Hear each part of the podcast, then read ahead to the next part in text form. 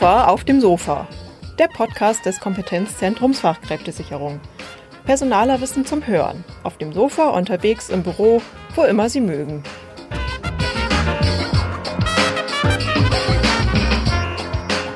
Herzlich willkommen zu unserer neuen Folge von Kofa auf dem Sofa, dem Podcast des Kompetenzzentrums Fachkräftesicherung, kurz Kofa.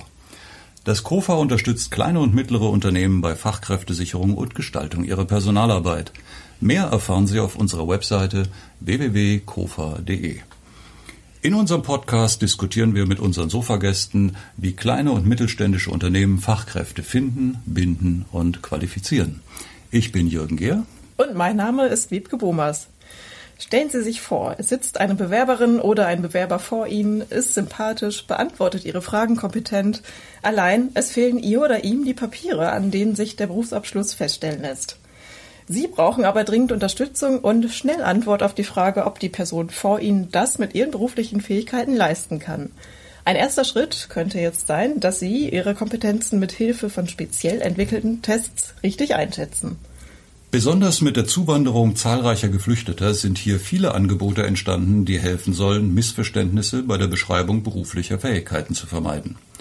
Aber auch für inländische Kandidaten ohne Abschlusszeugnis kann ein solcher Kompetenztest Aufschluss darüber geben, ob sie die richtigen für den Job sind, den sie zu vergeben haben. Wir bei Kofa auf dem Sofa sprechen heute darüber, welche Tools es im Einzelnen gibt, um Kompetenzen von Bewerbern richtig einschätzen zu können und wo sie im Kennenlernprozess sinnvoll eingesetzt werden. Wir wollen aber auch einen Blick darauf werfen, was KMU vom Praktikum bis zum Bewerbungsgespräch noch tun können, um zu prüfen, wer mit seinen Fähigkeiten und Talenten wirklich zu ihnen passt. Dazu begrüßen wir Svenja Jambo auf unserem Sofa. Sie ist Integrationsexpertin am Institut der deutschen Wirtschaft und berät im Kompetenzzentrum Fachkräftesicherung zu Themen rund um die Beschäftigung von Flüchtlingen und zur Teilhabe am Arbeitsmarkt. Herzlich willkommen, Frau Jambo. Vielen Dank für die Einladung. Hallo auch von mir. Frau Jambo, haben wir Ihre Kompetenzen denn damit richtig beschrieben? Ja, das hat Ihre Kollegin schon ganz richtig gesagt. Meine Aufgabe ist es, Unternehmen bei der Fachkräftesicherung zu unterstützen und ich habe mich sozusagen auf das Thema Integration von Geflüchteten spezialisiert. Hintergrund ist der, dass sich Unternehmen ganz häufig fragen, unter welchen Bedingungen sie eigentlich Geflüchtete einstellen können, wie sie in Kontakt kommen können mit der Zielgruppe und wie die Abschlüsse, die die Personen mitbringen, überhaupt mit den deutschen Berufsabschlüssen vergleichbar sind. Mhm, jetzt haben Sie gerade erzählt, Sie haben viel Kontakt mit Unternehmen, also auch mit mittelständischen kleinen Unternehmen.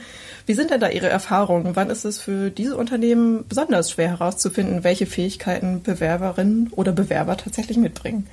Ja, ganz oft ist das der Fall, wenn Bewerber eben zugewandert sind, in Deutschland nicht zur Schule gegangen sind oder auch in Deutschland nie gearbeitet haben.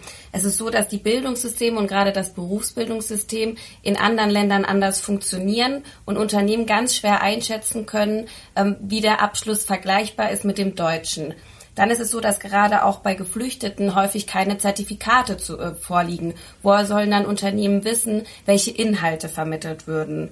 Und dann kommen natürlich noch die Sprachkenntnisse hinzu. Das heißt, den Menschen fällt es schwer zu erklären, was sie eigentlich gelernt haben und wie die Fachkenntnisse sind.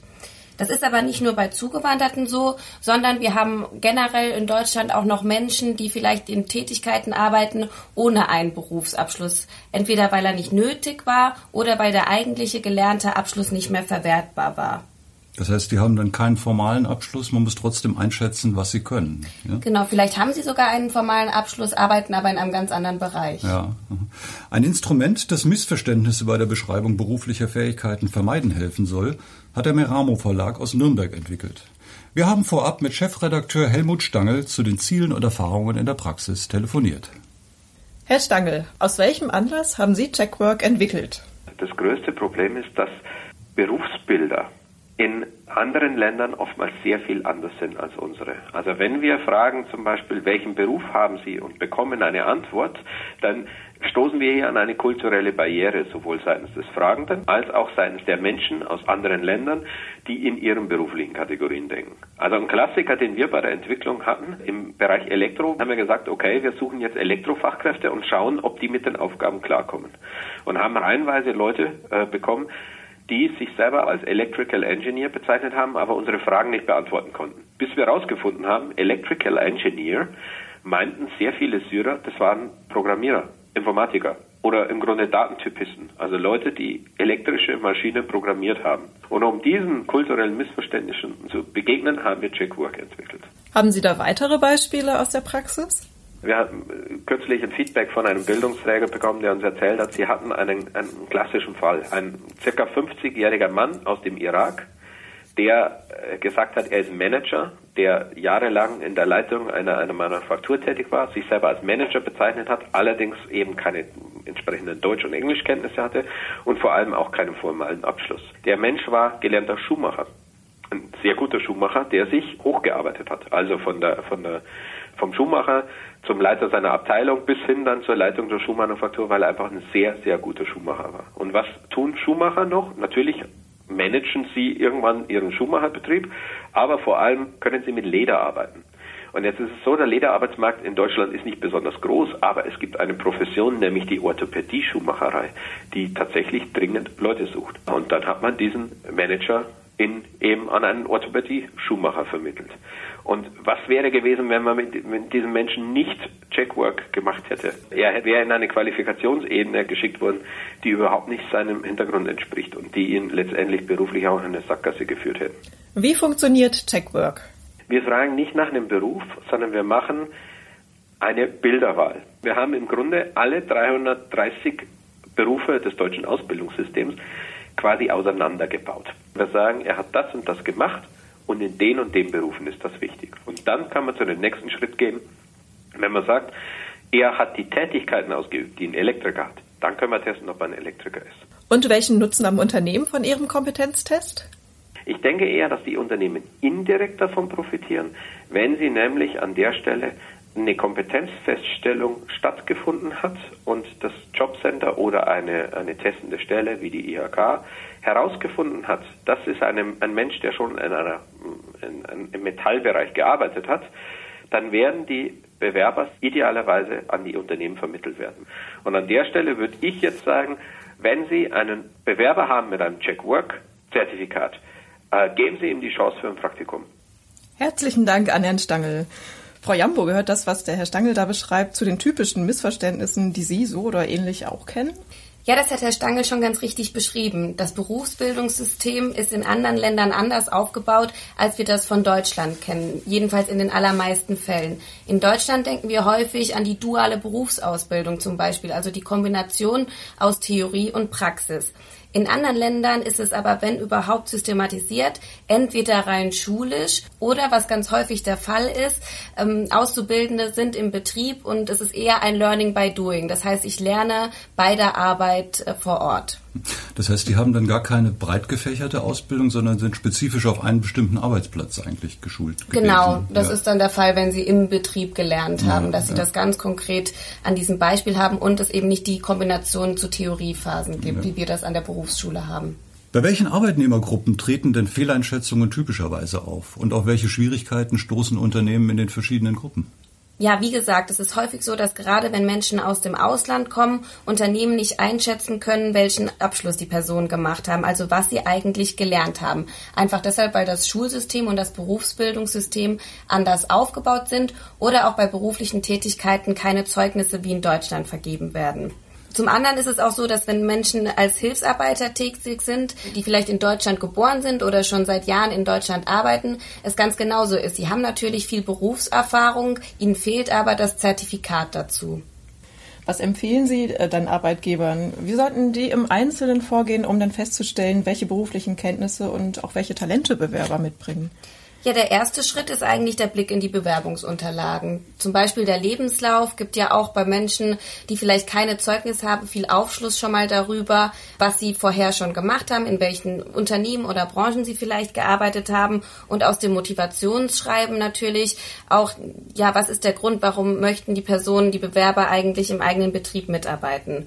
Und der zweite Schritt ist dann das Bewerbungsgespräch. So können Unternehmen wunderbar in einem persönlichen Gespräch herausfinden, was die beruflichen Vorkenntnisse beinhalten, in welchen Tätigkeiten waren sie eingesetzt und wie sind die einzelnen Erfahrungen gestaltet. Also wie so oft, reden hilft, ja? Reden hilft immer. Und welche Instrumente zur Kompetenzfeststellung stehen Ihnen dabei zur Verfügung?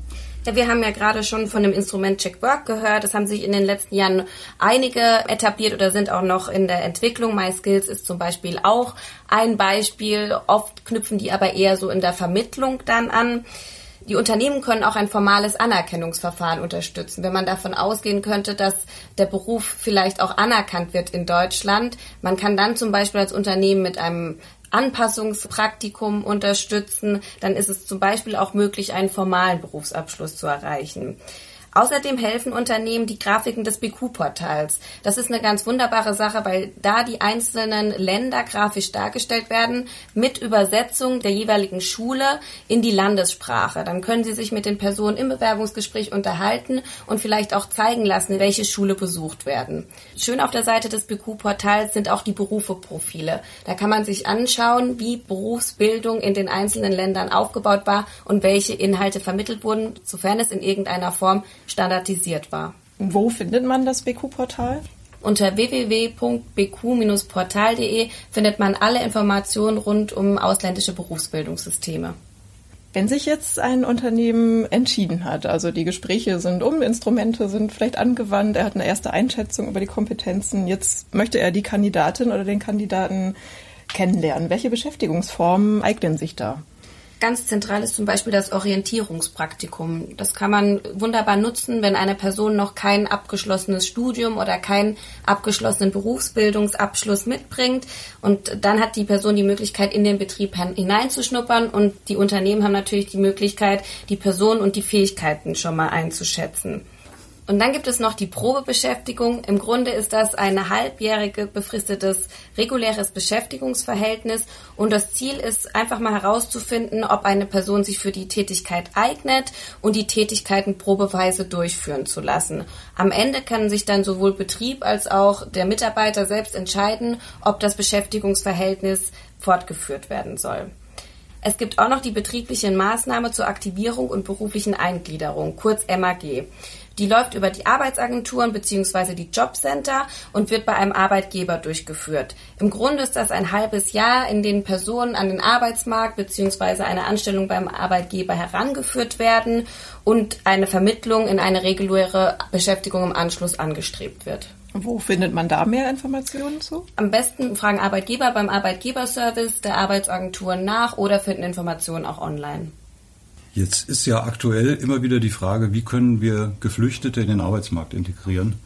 Äh, welche Regelungen gibt es denn jetzt dabei zu beachten, wenn es um Flüchtlinge geht? Ja, bei Geflüchteten spielt ganz zentral der Aufenthaltsstatus eine Rolle.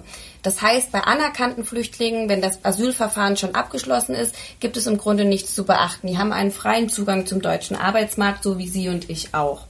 Bei Asylbewerbern und Geduldeten gibt es auch die Möglichkeit äh, zu beschäftigen. Es gibt aber Zustimmungspflichten. Im Endeffekt ist es so, dass die Ausländerbehörde auf jeden Fall zustimmen muss, teilweise auch die Arbeitsagentur. Für den jeweiligen Einzelfall würde ich Unternehmen immer empfehlen, sich auf kofa.de slash Flüchtlinge zu informieren. Da haben wir die Informationen kompakt aufbereitet. Gut, jetzt nehmen wir mal an, Probearbeiten, äh, Praktikum und welche Formen es da zum Kennenlernen dann noch, sonst noch so gibt, waren erfolgreich. Aber kleine, aber wichtige Detailkenntnisse fehlen dann noch, um die Stelle wirklich auszufüllen. Welche Qualifizierungsformen sind da denkbar? Ja, wenn es eigentlich um eine Ausbildung geht, dann bin ich immer ein sehr großer Fan der Einstiegsqualifizierung. Die Einstiegsqualifizierung ist ähm, im Grunde wie ein Langzeitpraktikum von einem halben bis ganzen Jahr, in der sich beide Seiten kennenlernen können und ein potenzieller Auszubildender wird schon im Betrieb auf eine Ausbildung später vorbereitet. Der Arbeitgeber kann sich dann von der Arbeitsagentur auch Teile der Vergütung erstatten lassen. Wenn es um eine Beschäftigung geht, kann auch der Eingliederungszuschuss in Frage kommen. Das ist zum Beispiel auch ein Instrument, wie die Einstiegsqualifizierung auch, die gar nicht für Geflüchtete geschaffen wurde, sondern auch hier interessant sein können. Beim Eingliederungszuschuss ist es so, ähm, dass man davon ausgehen kann, dass für Geflüchtete vielleicht eine längere Einarbeitungszeit in Frage kommt, weil zum Beispiel die Sprachkenntnisse noch nicht da sind oder generell es noch nicht ganz klar ist, wie ein Unternehmen in Deutschland funktioniert. Und um solche längere Einarbeitungszeiten auszugleichen, kann der Arbeitgeber dann Lohnkosten sich rückerstatten lassen von der Arbeitsagentur. Das hört sich nach wirklichen Anreizen an. Ja, es gibt sehr viele Instrumente, die Arbeitgeber nutzen können, die leider gar nicht so bekannt sind, aber im Grunde kann man sich immer über die Seite KOFA darüber informieren. Mhm, ein guter Tipp zum Schluss. Frau Jambo, ganz herzlichen Dank für das Gespräch. Ja, vielen Dank auch. Wenn Sie, liebe Hörerinnen und Hörer, mehr zum Thema lesen möchten, empfehlen wir Ihnen einen Besuch auf www.kofa.de. Unter dem Menüpunkt Mitarbeiter finden und binden finden Sie zum Beispiel Handlungsempfehlungen mit ausführlichen Informationen zur Qualifizierung von An- und Ungelernten, zur Anerkennung ausländischer Berufsqualifikation sowie zu Praktika von Flüchtlingen. Und wir geben nochmal einen kurzen Überblick über die Empfehlungen des Kompetenzzentrums Fachkräftesicherung zum Thema Kompetenzen einschätzen. Wenn ausländische Bewerber einen formalen Abschluss mitbringen, regelt das Anerkennungsgesetz die Prüfung auf Gleichwertigkeit mit einem deutschen Referenzberuf. Informationen dazu finden Sie auf dem BQ-Portal bq-portal.de. Bringen ausländische Bewerber keinen formalen Abschluss und damit auch kein Zertifikat mit, können sie sich zunächst über ein persönliches Gespräch einen Eindruck über die Kompetenzen verschaffen. Das gleiche gilt für inländische Kandidaten. Auch der Lebenslauf kann helfen, die beruflichen Fähigkeiten einzuschätzen. Er wird für Geflüchtete bei der Registrierung von der Bundesagentur für Arbeit angelegt und gegebenenfalls vom Jobcenter erweitert. Fragen Sie auch nach eigenen Lebensläufen, die viele Bewerberinnen und Bewerber über digitale Plattformen erstellen. Zur Feststellung von Kompetenzen stehen Ihnen darüber hinaus eine Reihe von Instrumenten und speziell zu diesem Zweck entwickelten Verfahren zur Verfügung. Zum Beispiel Valicom, das Projekt Kompetenzkarten, Check.work oder MySkills. Um einen Jobkandidaten oder eine Jobkandidatin seine oder ihre beruflichen Fähigkeiten, Motivation, Leistungsbereitschaft und soziale Kompetenzen näher über einen längeren Zeitraum kennenzulernen, bietet sich ein Praktikum an. Was Sie beim Praktikum von Geflüchteten beachten müssen, lesen Sie in der Handlungsempfehlung Praktika für Flüchtlinge auf www.kofa.de.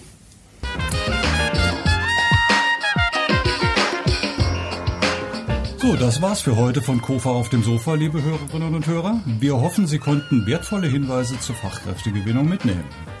Hören Sie wieder bei uns rein, wenn wir mit unserem nächsten Sofagast weitere Empfehlungen zur Fachkräftesicherung diskutieren. Solange gibt es im Netz jede Menge Tipps. Auf www.kofa.de finden Sie neben unserem Podcast viele Studien, Handlungsempfehlungen und Beispiele aus der Praxis zu Themen rund um Fachkräftesicherung für den Mittelstand aus dem Mittelstand. Bleiben Sie uns gewogen. Bei Fragen, Anregungen und Kritik sind wir unter Fachkräfte mit ae at ibköln mit oe.de für Sie erreichbar. Und wenn Ihnen Kofa auf dem Sofa gefällt, sagen Sie es gerne weiter. Tschüss, wir, wir hören uns. uns.